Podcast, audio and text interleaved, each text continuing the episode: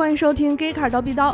本节目由雷诺日产联盟、我是 MU Fisker Karma 联合赞助播出。大家好，我是米娅。大家好，我是逍遥。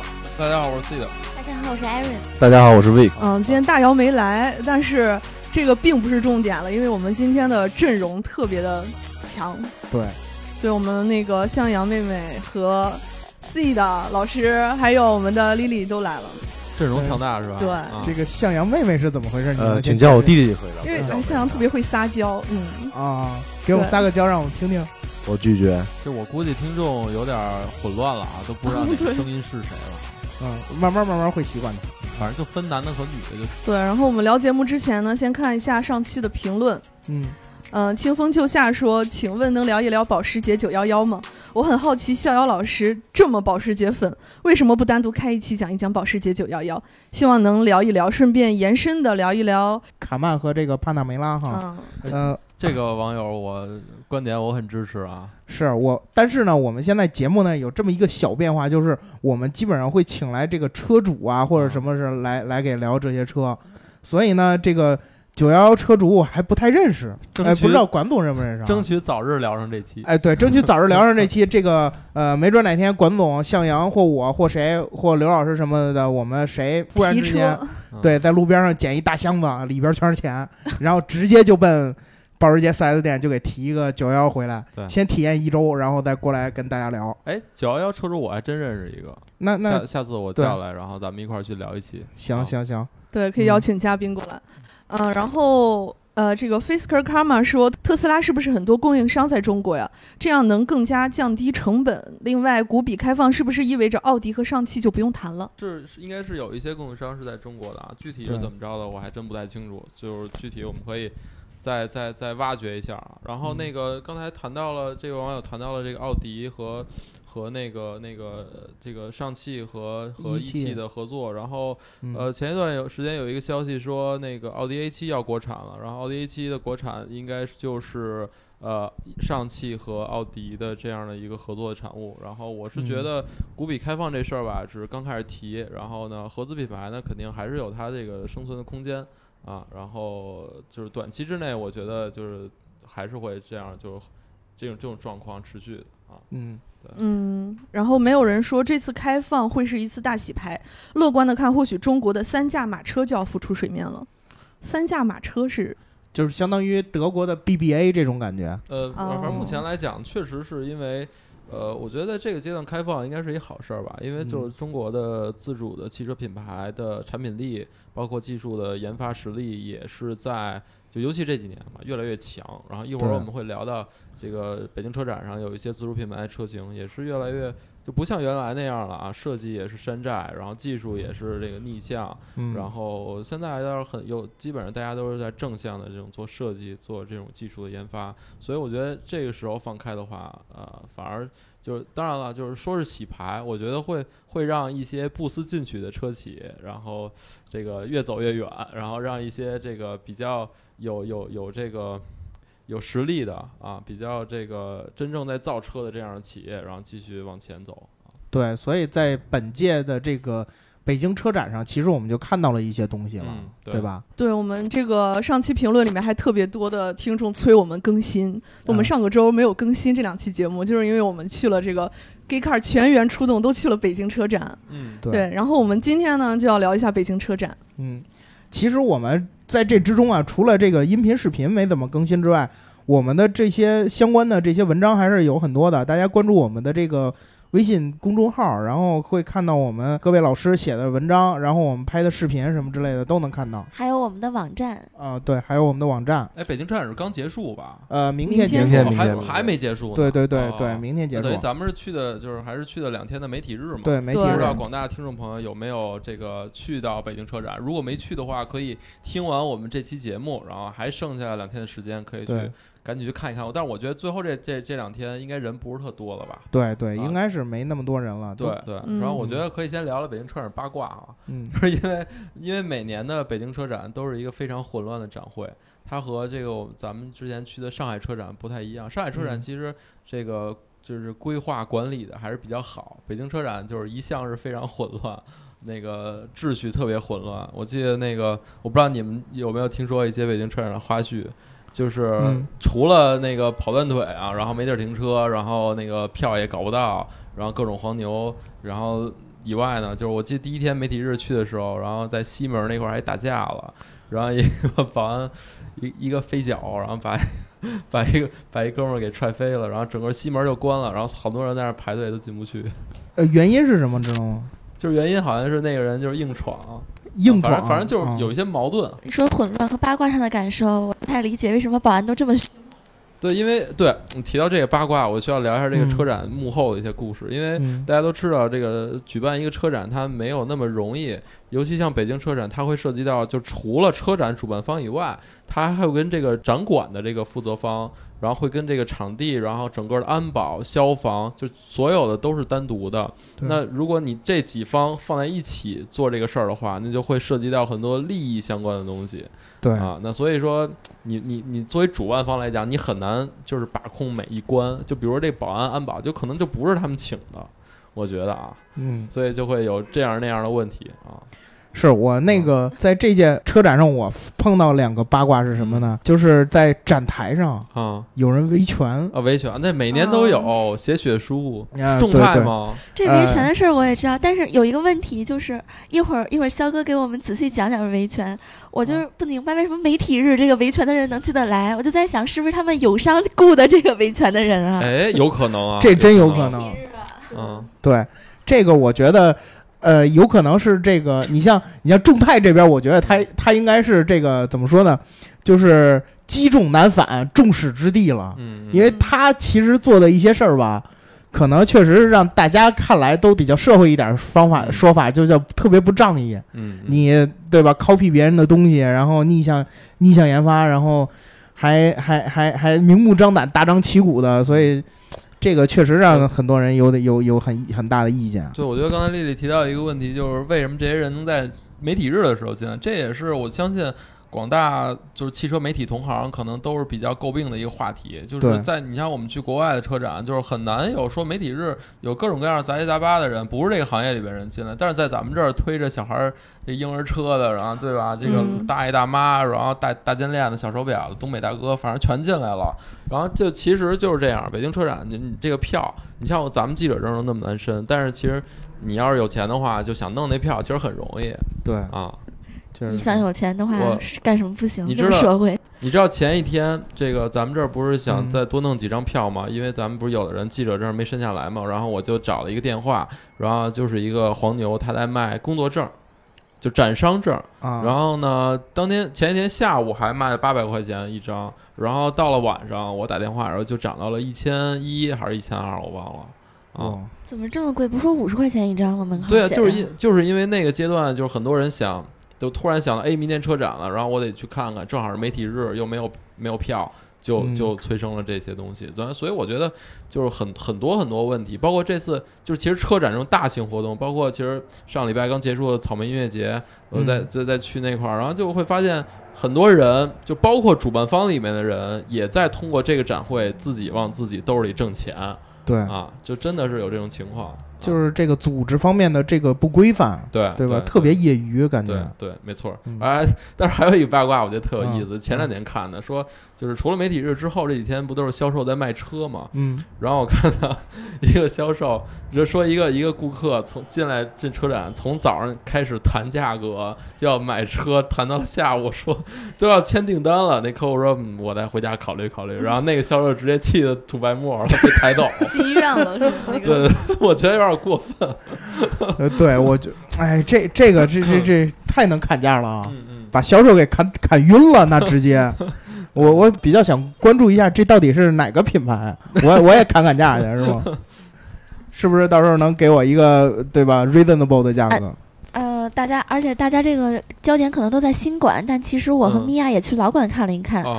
然后嗯跟销售谈的比较多。我们发现有的销售真的，他如果不说销售，你以为他是这个创始人呢，他真是太懂了，或者是技术部的，对最后告诉我他是做销售的，对，这个老展馆那边都应该是供应商吧？供应商车企也也有，嗯，嗯。可能供应商的销售会更懂行。更社会。嗯，对所以这北京车展刚才提到啊，除了这个新国展，其实在老国展也也有也有展馆啊。嗯就但是老国展其实更多的偏向于技术、供应商这类的啊。嗯大家如果看车的话，还是去新馆啊嗯。嗯哎，那正好呢，咱们聊的这个车展，就是咱们这期节目就是主题，除了这些八卦以外啊，我相信咱们肯定有很很多干货，对不对？对对啊，对，那个比如说咱们的这些，其实你要说这些车型吧，嗯，其我个人觉得啊，在北京车展上展出这些车型，其实在之前的国际各大车展上已经都亮过。该看的都看过了。对但是这是对于媒体来说嘛，对吧？你对于消费者来说，这还是很新鲜的嗯啊。但是有一些很多的创新还是值得聊一聊的。哎，对，对你比如说我参加的那个活动是呃大众，嗯嗯，大众这次带来的它的 ID Vision，这是嗯它的电动车家族的第四代。嗯嗯然后它的这辆车呢，跟其他所有之前的这些电动概念车有一个区别，就是它没有方向盘和脚踏板。嗯，这意味着什么？这意味味着它现在不可能量产。哎，对，哎，这是一个嗯意味着它是一个具备了完全自动驾驶功能的这么一款概念车。说呗，吹呗。对，现现在是不能量产，但是之前这个我们聊过一期这个马蒂亚斯·穆勒尔，嗯。然后在他接任他的呢是 Herbert Diess，嗯，这个 Diess 就说了，谁呀？呃，对，Diss 就 Diss 质疑他的人嘛，就说二零二零年我们这辆车就要量产。我觉得要是吹牛逼，我因为因为这个它既然没有方向盘，那就是证明它是一个 L 四或 L 五、L 四以上级别的自动驾驶车。对那其实我从我们从供应商的这个角度，因为供应商就是它是负责这个底层技术的研发嘛，对吧？嗯那从他们的角度，包括从一些自动驾驶创业公司的这个角度来说，二零二零实现 L 四的自动驾驶，并且是真的商用化的自动驾驶，是拿可以拿出去售卖，可以去提供这种服务的这样的一个可能性几乎为零。就是它有可能是搭，已就是已经搭载这个技术的硬件，但是就是它算法还不够。对对对，它算法包括嗯法规真的不太可能。你想，二零二零距现在就两年的时间，对现在连 L L 三都没到，它何谈啊 L 四呢？就这个从 L 三到 L 四的这个跨度会非常大，所以我是觉得，如果说大众说二零二零这个没有方向盘的这个车要量产，要投入运营，我是觉得有点吹牛。我个人当时嗯听他的那个感觉有点吹牛，但是我们得想象一下，可能这个技术发展的确实是日新月异。嗯，你看，我们如果放两年之前想象今天的这些汽车技术，我们可能也是提出了很多质疑。对对对，那如果两年的时间内，也许会有更大的变化吧？在国外应该可能会有一些会有试点，可能对，嗯会有一些试点去投入这个你。提到大众啊，前两嗯天我看的就就今天吧还是昨天有一新闻，就是大众和滴滴滴滴啊和嗯滴滴成立了应该是合作公司吧？啊对合作，合作公司。那大家都知道滴滴是一个这个出行服务的提供商，嗯，那我觉得未来很有可能说。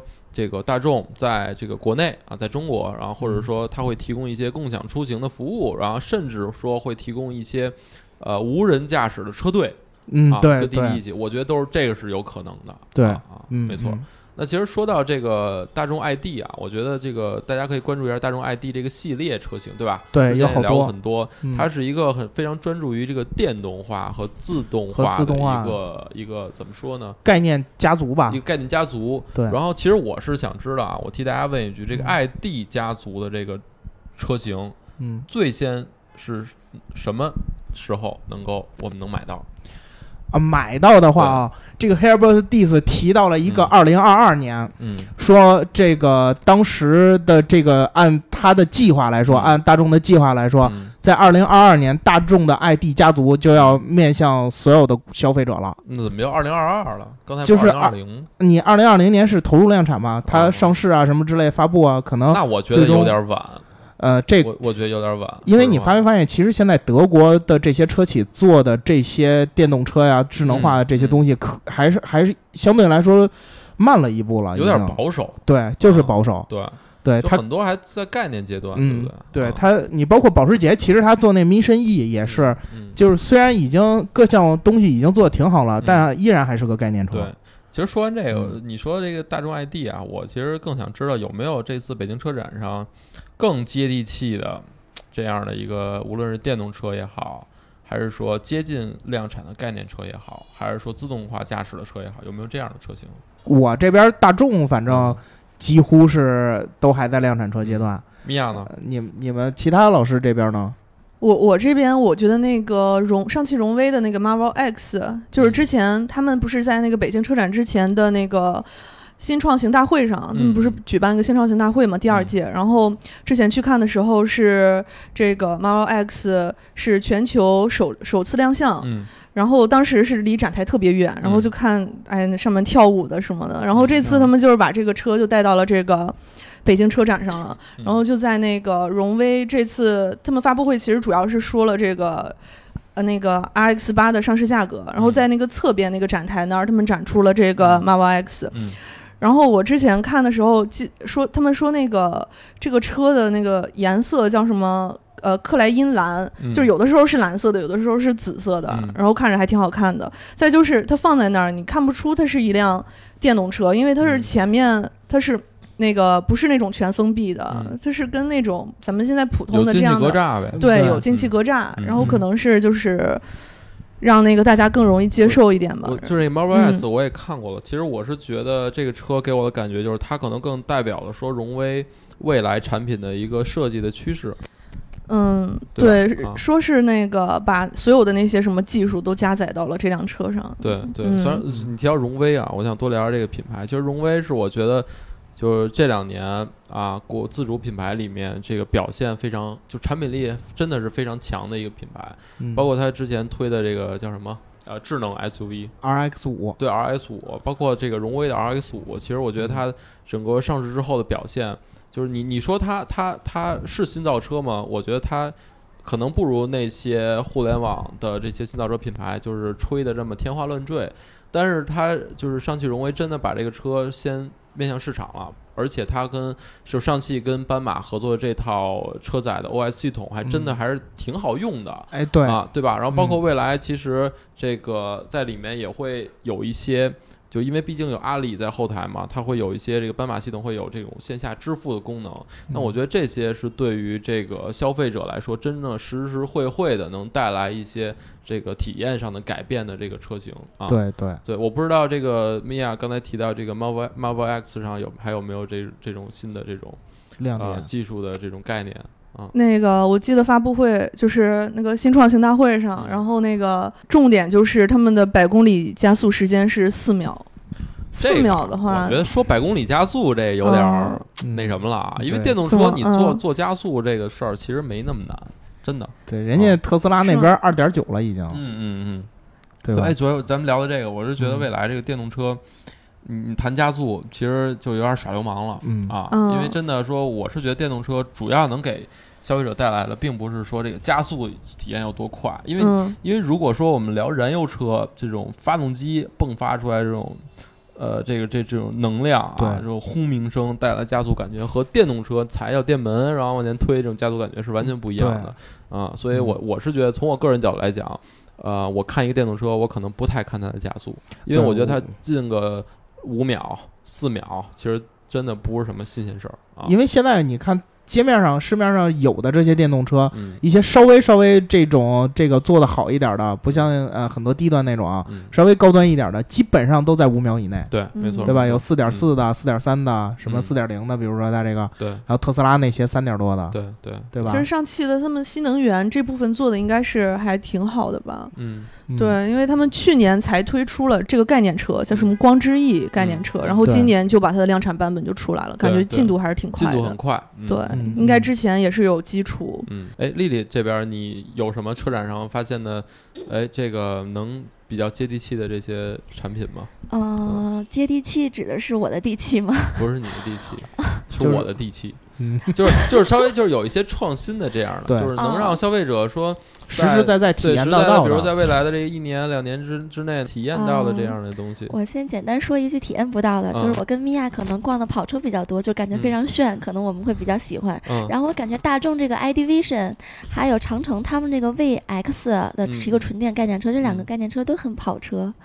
尤其是 VX，就是它那个超跑，当时我们路过都没看出来这是中国品牌，就是以为国外的。一个超跑。呃，我长城那车我看了，就那边、哦就是门路过的时候是门是蝴蝶门那样开的就是那个辆对车，，但是说实话，就我觉得从设计上角度来，就因为我我我也在跟就是一个一个一个设计师在逛这个车展，其实我们俩的共同的一个观点都是说，其实我觉得这个 VX 还不如现在这个未量产的这个 P 八 VV VV 七或者说 P 或者 P 八这个车型的设计好看，因为那个车嗯我觉得设计这是概念车，对它太概念了，嗯就是就是有有一点像学生作品吧，就是 当然我个我个人的评评价啊，就这这这个最终量产它它肯定不是这样啊，嗯对所以我是觉得现在来说的话，啊，你只是为了展示一个设计的概念而做的这种概念车，我是其实不太想看，说实嗯话啊，因为我我的观点就是现在汽车可能从从设计上来讲，它就没有其呃之前的那种呃浪漫的、优雅的这哎种讲究的造型了。对对对嗯对，现在这个家族脸啊什么之类的这些，究。对嗯对，还有吗？这个可能可能比较高调了。然后嗯另外的呢，因为我参加的发布会是这个日产雷诺的，哎，哦正好是本期金主，嗯，哎，我就想问一句，真的赞助了吗？不是这个是我们的观众朋友这个改字名字打赏的啊 会玩儿，啊，对，在日产上，他们公布了一个就是 第一次面向中国的一个纯电动车，嗯就是轩逸的纯电动版。它看上去是轩逸，嗯但是前面可能加了一些蓝色，就是显得很电动化，然后是纯电的。嗯，啊，什么时候上市？今年五月起，它在中国开始预售，然后十月份就上市。哦，啊，那那这倒是挺快，挺接地气的。对他们五月份，也就是这个月，他们就是上市，说是希望能中国消费者早日的体验他们这个车，然后有近距离感，这样买的时候可能会希望有一个好的销量。他们设计成外观就像轩逸，就是因为轩逸在中国卖的最好嘛。然后说它的技术性，包括它的平台，就是跟凌风是同一平台，嗯也哦加上了凌风的最新的技术，嗯所以也是希望两方面又透又吃技术，就世界卖的最好的凌风的技术体验，再加上中国卖的最好的轩逸的轩逸的这这个外形造，型嗯就想吃一下中国消费者这一块儿。但是他还没说价格是多少。丽丽其实提到了这个凌风啊，就我想多说因为去年我记得十月份啊时候好像我去了那个日本，然后嗯参加了凌风新就是 New Leaf 嗯的的的对 New Leaf 的那个首发，嗯呃，嗯就是在日本东京。其实当时我们媒体的问题就是这个车什么时候能在国内上市？然后呢，但是这次听到了丽丽说这个消息啊，就是说轩逸要做纯电动版。那可能我是觉得这里面就日产这里面可能会相对比较复杂一些，就是因为呃从日产中国就是日就是就是说白了就是外企嘛，嗯然后到国内，它和这个东风，对吧，来嗯合资。然后东风这边跟日产这边的关系，就是包括这个产品放在谁那儿生产，怎么去卖，就可能两边会会有一些这个这个内部的一些一些呃 negotiation。嗯对，对，所以我觉得就是，我不知道是不是啊，就是这款车型的出现也意味着说，呃，未来这个 New Leaf 在进口到国内，或者说在国国产的这个凌风，嗯是不是这个时间就是要推迟了？你猜到了，啊啊，真的啊，对、啊。他们是要把那个 New Leaf 日嗯。日本版的这个是嗯。弄到把这个新的引凌风给引进到国内，对引进到国内，但是这个时间还没有商量好。是进口的方式是吗？不是国产？对对，他希望进口，说是因为这个哦。凌风本身就有很多已经有粉丝了，对对，因为都知道世界上卖的很好，所以想把嗯它给弄进来，让大那我明白了。那其嗯。实如果凌风是用进口的方式进来的话，那它其实价格应该会比较高，应该是会比你说的这种纯电动版的轩逸要高的对啊。所以我觉得这款全世界嗯到目前为止卖的最好的电动车，我觉得在国内的表现应该并不 有点打折并不会是非常理想。就是嗯进口啊，纯进口版。如果它国产的话，我相信会会会还是不错的。这个电动的轩逸可能日，因为日产还没透露它多少钱，不知道，但是它好像也挺担心大家就是普通人买不起的，他希望大就是普通家庭的这种，每个人都能买的这种车，所以他说还弄了一些金融的手段，就是在车上市以后会让大嗯家很方便购买到，OK，到时候嗯可能会看一看。我觉得各大不是各大，就是各位都都是这么想的。各位这个专车司机朋友们可以哎关注一下这个车型。对我我 都说专车司机看了心动，因为打车的时候，这个轩逸的比例那简直至少一半以上。对对。另外另外一半还另外一半的一半是北汽新能源。哎，对。所以我觉得就是，如果说未来这个新的电动日产轩逸能够有牌照上的政策优惠的话，有可能会很受欢迎，表现还不错啊。对对对对，是。那管总你自己，你这边看到了哪款你比较觉得值得说一说的？我觉得就是需要说的是什么呀？就是我先说一下，刚才大家其实说到一些车型啊，就是我我发现就大部分。提到电动车也好，新能源也好，就都是在燃油车的基础上改的。嗯，但其实这样来做的话，嗯，我是觉得，无论是从成本上，还是从整个车的布局上、空间感上，就它并不是一个纯电动车应该有的样子。所以，我觉得一台电动汽车，真的好的电动汽车，就是应该是在它本身纯电动平台上去研发这个车型。嗯，我觉得当然，大众 ID 可能是它就它肯定是就是纯电动的平台嘛。对。那其实我看到今年 来说，就说到我这边啊，就我比较印象深刻的，当然就是拜腾啊。啊，对对对对。因为那个车，我相信大家去了车展看到这个车，一定会被震惊到啊！就是因为之前我们也聊过很多次，这个车里面有一个长度为一点二五米的大屏幕，四十九寸，四十九寸大屏幕，这改大彩电了。对，然后上次。看它是在美国拉斯维加斯 CES 展，嗯，这次呢是真真正正、真真正正的这个体验了一下它那个大屏的操作，其实还是挺挺出乎我的意料的，就是它整个的反应程度，包括它的手势操控，当然就是我有个人的这个保留意见啊，就是手势操控是不是未来在车内。会是一个非常好用的一种模式啊，但是其实，在它那里边体验手势操作，其实比我之前体验的要流畅一些了。说实话，拜腾这个车的设计就是真的是很成熟、很扎实，它不像某些品牌就是在炫技，然后再用特别花的东西去点缀、去多余的线条。我觉得这这车上没有，嗯，而且它有有一些这个这个纹理的这种感觉，就给我一些。就在整个车是一个比例啊，包括整个线条是一个非常完美的的状况下，有一个非常大的一个空间，这也是电动车基于电动车平台的一个优势。对。然后另外呢，它还有一些小的一些设计元素，包括再加上一个大屏，所以我是觉得，呃，他们官方说这台车现在是百分之八十五的量产。那我觉得如果真的量产的时候还是这个样子，我就是觉得我还是挺有意愿去购买的啊，而且据说是售价是三十万。那三十万这个级别，如果要获得这样一辆车，我个人觉得，要相对于同市市面上这些三十万的，那它还是存在着很大优势的。对，但是其实话说回来啊，这个大屏它具体能给我们呈现一个什么样的内容？具体的这个操作是不是流畅，体验是不是方便？这个因为呃还涉及到说它整个车联网，包括四 G 和五 G 的这个网络传输的这个速度能不能这个支撑？啊，然后还有就是它的这个内容的一些合作方啊，包括它这次宣布了跟百度、Apollo 的合作。对，那未来会不会有，比如或或者说把我们的微信能够放在车上整合到里面啊，或者说会有一些支付宝的一些东西。嗯，那我觉得如果就是都有的话，我是觉得这车应该是体验还是不错的啊。但是现在还说不好，我们就是等着它，应该是在二零一九年应该会正式的量产下线啊。对，然后呃，除了拜腾。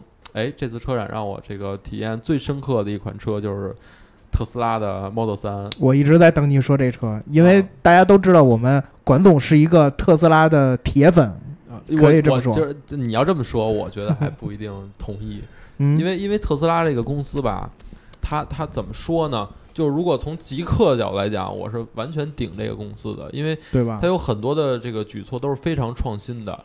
但是从另外一方面来讲，我又觉得这家企业好像有点儿就是不不太负责任，就是他他有时候很激进啊，包括包括 Elon Musk 这种态度，我觉得就对这种投就是投投资投资方来说，也不是一个完全就特别负责任的一个做法。对啊，就有有时候你会感觉他很随意啊，这个车的这个技术的新的推出这些技术，好像也是。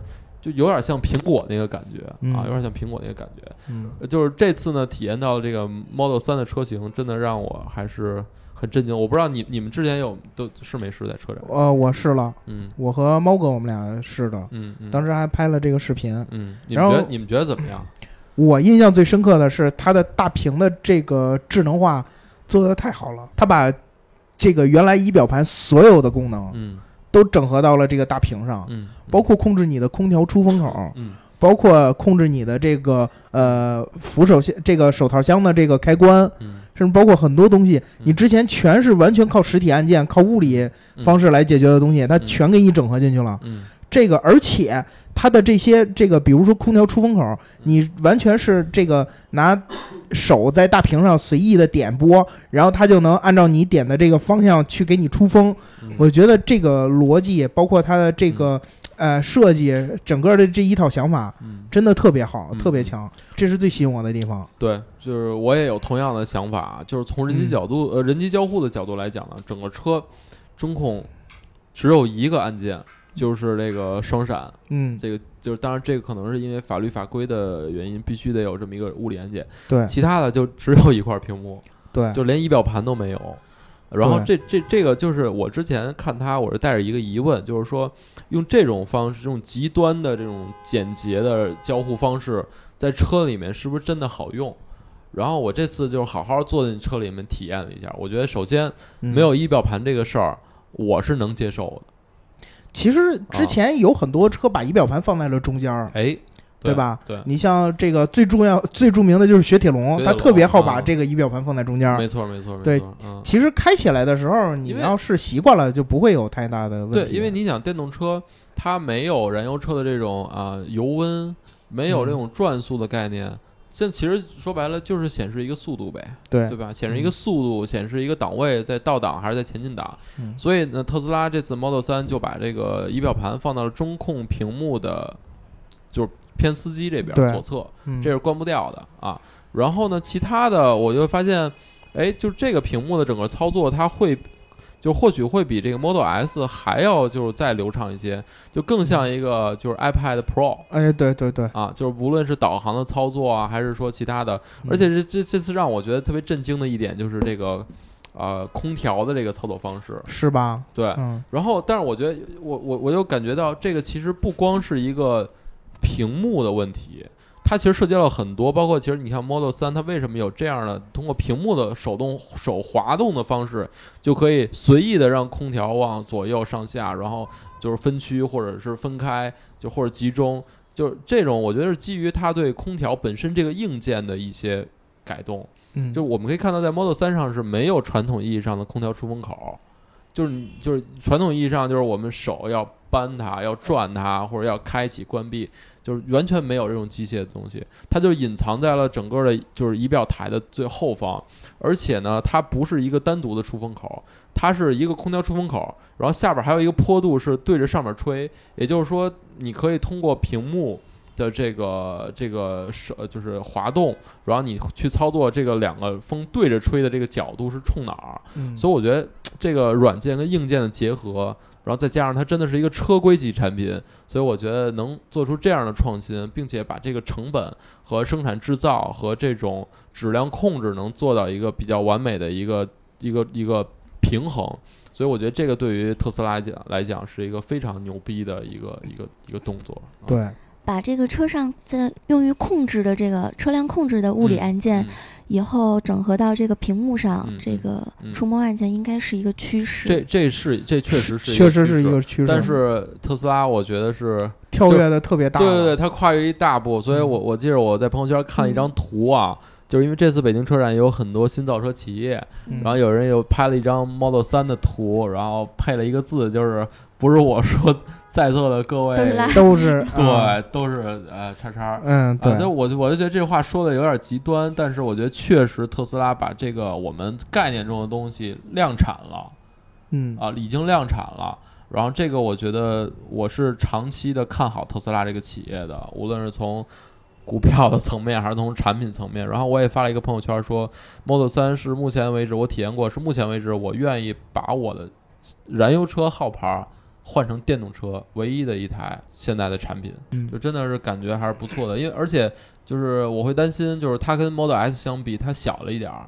就是外观是小了一点儿，但是其实哎，我发现它后排整个乘坐的，尤其是头部空间，并不小，对它甚至要比 Model S 还要好。对它高一些。对你们这么一说，明天可能人少点儿，米娅，咱俩 咱俩再去体验一下。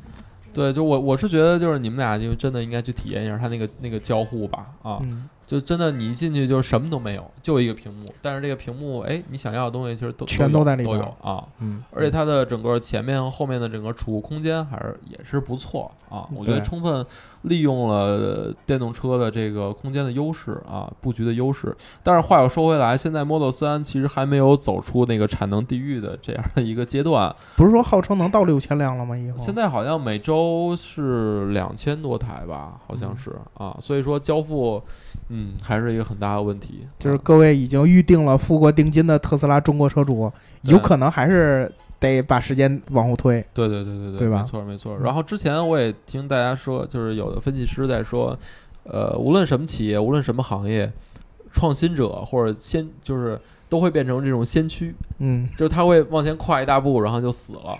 然后其实其实其实就是很多人都愿意做这种跟随者 follower，嗯这样最不容易出错嘛。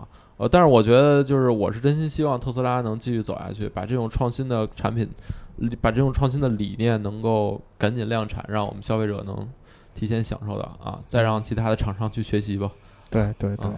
那向阳妹妹这边儿啊，向阳弟弟这边儿，呃，接着刚才说特斯拉这一块儿啊，嗯，呃，刚才不说特斯拉那个现在那个交互这一块儿是呃，可以代表说未来一个车内交互设计一个趋势嘛？对，其实现在可以看到很多，无论说是呃厂商新出的那个燃油车或者新能源车，包括一些新造车企业，嗯，现在中控台基本上都会有一块大屏竖在那儿，或者说能横过来、能转呀、怎么样都会有。对，自从特斯拉这个大屏出来以后，以前的一块小车机都变成了一块大屏幕。但是我现在一直有一个问题啊，就是比如说像咱们在打字的时候，有键盘我可以盲打，但是如果说我放上一个平板儿，我是没法盲打的，因为我不知道按键具体位置是在哪儿。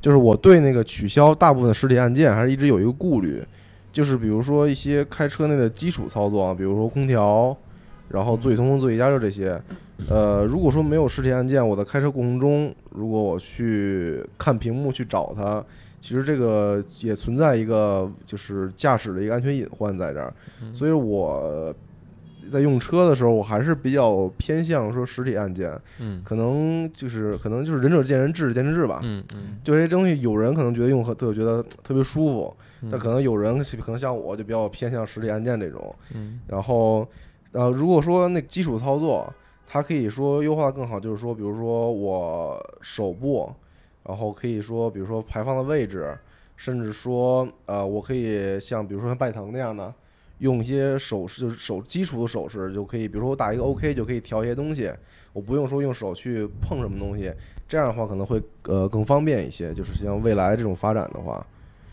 哎，我有一个问题，我在那个去老馆的时候，看见他们就是有一个做那个液晶屏的，就是说，他说以后的一个趋势是把那个右边中控大屏上的一些娱乐的那些，就是那些功能都移到那个仪表盘的这边。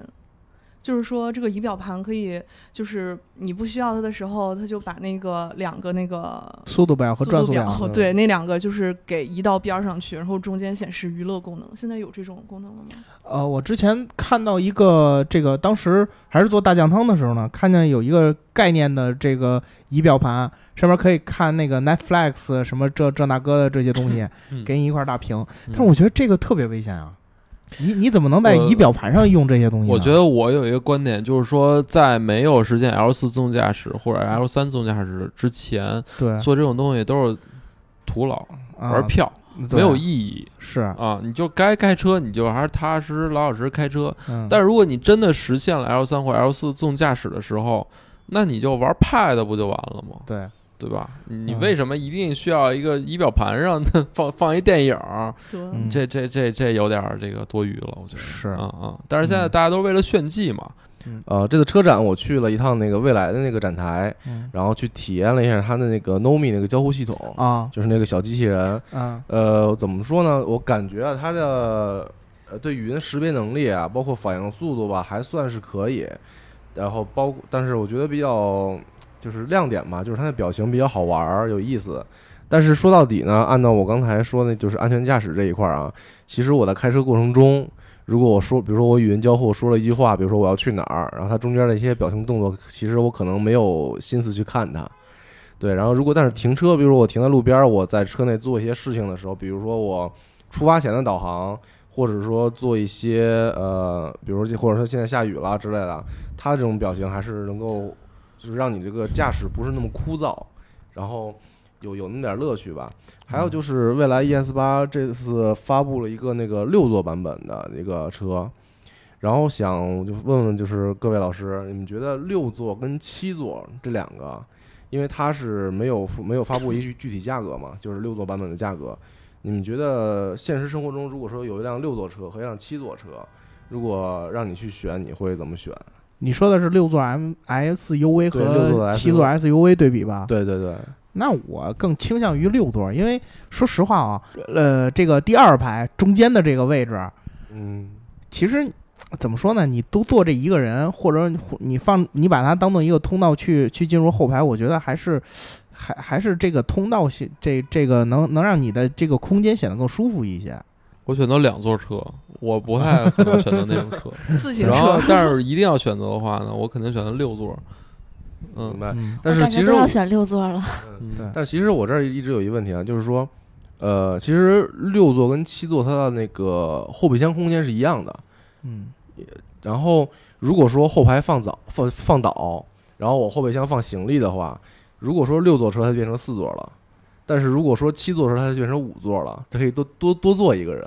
其实多坐那人位置很挤的，就是是挤是挤，但是确实，比如说我，比如说你家里确实人多，有五个，但如果说你买一个六座车，如果后后排一旦放倒，那我就买 MPV 去了。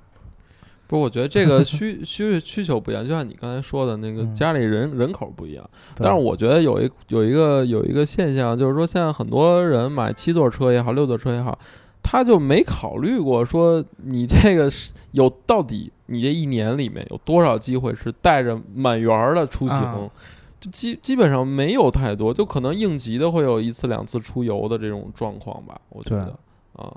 就我觉得大家就是还是应该理性一些吧，选择七座车，嗯，而且你要像把如果要是六座，你能做成领航员的那个那个感觉，那嗯嗯，不也很舒服吗？啊，那个完全不一样，你看价格呀，嗯，然后但刚才向阳提到了那个未来的 Nomi 的，就相当于其实是 Nomi 是什么东西呢？其实就是一个简单来说，在你的车的仪表台上中间的位置，就是挡风玻璃下面有一个圆球。对啊，一小圆球是一小屏幕，然后它是一个人工助手，人工智能助手。那其实这种人工智能助手的概念就在车里面，这种概念其实之前很早就有了，包括去年还是前年，宝马一百周年发的那个 Next Vision 一百的那个概念车里面也有这样的一个人工智能助手。我是觉得这种人工智能助手的未来最高境界是，就是没有，就是它可以为你提供服务，但是你意你意识不到它的存在。这样来说，就是没有存在感。对于这种人工智手智能助手来说，是一个最高境界。我觉得从技术上来讲，也就是说，说白了，它就是一个语音识别嘛，对吧？就是在后后台的一个系统。对，后台一个系统。然后那说白了，最牛逼的就是你跟他说一句，我说我饿了，说你给我找一吃的吧。他就好像你一个秘书一样，就马上啪啪啪给你给你出来一些餐馆，你就而且都都是你喜欢的。然后你说我想看个电影，啪就给你出来一个东西。你说这个我车坏了，你给我救救援一下吧，然后马上就能救援。所以我觉得就是这种是最好的。那其实这里面涉及到一个问题，就是说一个是自然语音识别的问题，还有一个就是说当它能探测到你的这些需求之后，它能带给你什么样的服务？对，那。呃，现在来说，我不知道未来那个目前来讲能够实现什么。但是如果说它只是像 Siri 一样跟你逗个闷子，我觉得就是完全没有存在的必要。哎，一提到这儿啊，我们我和刘老师我俩去了红旗的展台。哎，红旗的智能座舱董事长曾庆红，红旗的智能座舱里面。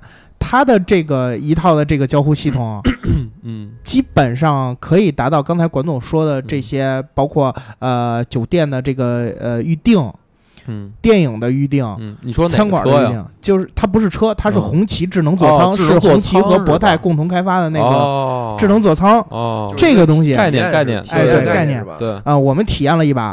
它是可以满足，比如说说我饿了，你就直接跟他说我饿了，然后他就会给你给你，他就会给你推荐一个这个减肥的一个场所，好吧？非常智能，嗯，然后那这过于智能了，然后他就会给你推荐餐馆，嗯，可以预定，嗯，可以加上预定，嗯，然后包括他有一个特别好玩的事儿是，比如说你你哼一句歌嗯，叫我们不一样，嗯，来一个来一个来一个，然后他你问他这是谁唱的，嗯，他能给你显示出来这个这个演唱者是谁，然后给你嗯。放这首歌。对对对。对，其实你提到这个，就是博泰是咱们比较熟悉的一个一个车联网的国内非常领先的一个供应商。对，那那技术非常牛逼，呃，尤其嗯是这种多多场景的语音识别，嗯去去给你提供这种车联网服务这种技术。那其实我我我是想说，就是这种技术可能未来会在越来越多的车上会会会实现。啊，然后呃，你说的红旗这个啊，我觉得也也会实现。呃大家不要想说哦，这个某个品牌的嗯可能，比如这种服务，它只能在高端的品牌上才能有。呃，我是觉得，尤其是比如说，反而是你像一些德国的企业，它可能在这方面中文的语音识别上可能做的相对于差一些对，啊。嗯对，那反而我觉得这种东西是在国内的一些自主品牌或者或者合这种合资品牌可能会首先来推的。是啊，确实是。这个语音助手没有什么选择，比如说我选择男生、女生、什么方言这样的，有吗？呃，目前来说基本上还都是普通话的吧，但是我觉得以加入这个很难，以后慢慢慢慢可以定制，嗯，可以定制。对，嗯。就就就跟咱们那个百高德的那个语音包差不多，对吧？现在我相信有很多听众朋友嗯。肯定车里有装那个就是智能后视镜啊，对，啊，然后基本上我我去南方，尤其去深圳，好多人坐这个的，然后大家那个出租车啊什么的里边都放一那个，嗯。一上车说你去哪儿啊？说去哪儿哪儿哪儿，然后他就会打开那个说导航到哪儿哪儿哪儿，就是哎识别率非常准，对，呃识别率非常嗯高嗯，啊，所以我觉得这种技术其实大家已经能体验到了啊，只不嗯过说。真的，一台车是基于这个技术来做的，就不用你在后装的这些东对，西。坐在前这种，这种可能目前是比较少，但是也嗯有一些车厂也在做自然语音的这种理解。你包括你像这个刚才提到这种新的造车企业，像拜腾、像蔚来，其实都在做对，啊嗯嗯，包括像宝马，其实也有。嗯，是，像而且那个车展那两天，我还看那个朋友圈有人发那个微信步数的照片，说走了三万步才排了二百多名。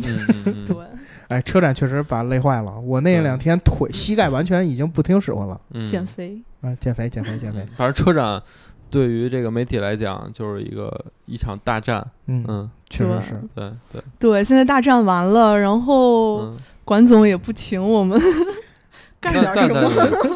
该还还是得该大保健，还是得大保健。哎，对对对对那个就等这句话管总前几天其实是去考察来着，他去了我经常说的那东海龙宫，嗯，天津你们两个已经商量好了。哎东海龙宫还真没去。